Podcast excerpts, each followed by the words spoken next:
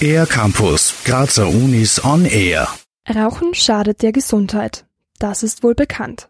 Dennoch wird in Österreich erstaunlich wenig für den Nichtraucherschutz getan, auch wenn es einige effektive Maßnahmen gäbe.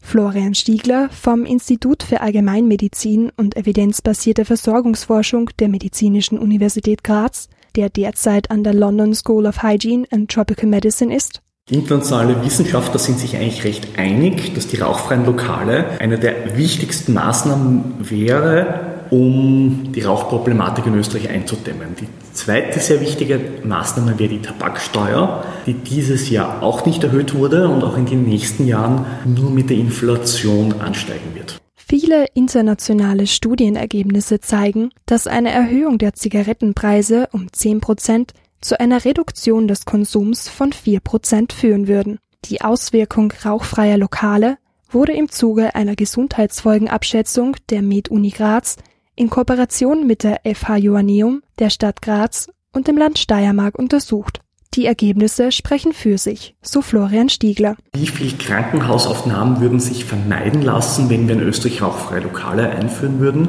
Und es wären einige, also etwa 32.000 Krankenhausaufnahmen würden sich jedes Jahr vermeiden lassen und darunter etwa 7.000 aufgrund von Herzinfarkten und Schlaganfällen.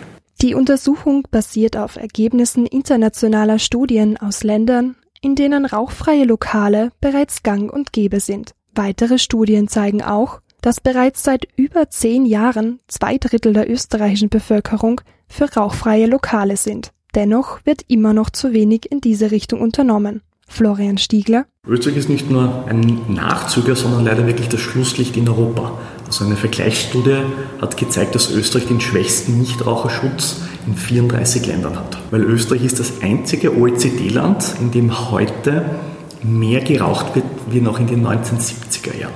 Der Welt-Nichtrauchertag am 31. Mai ist wichtig, um das Thema in den Fokus zu rücken. Noch wichtiger wäre aber, Gesetze einzuführen, die aktiv etwas für den Nichtraucherschutz unternehmen, anstatt nur einmal im Jahr über die Thematik zu sprechen. Für den R-Campus der Grazer Universitäten Jasmin Huss. Mehr über die Grazer Universitäten auf ercampus-graz.at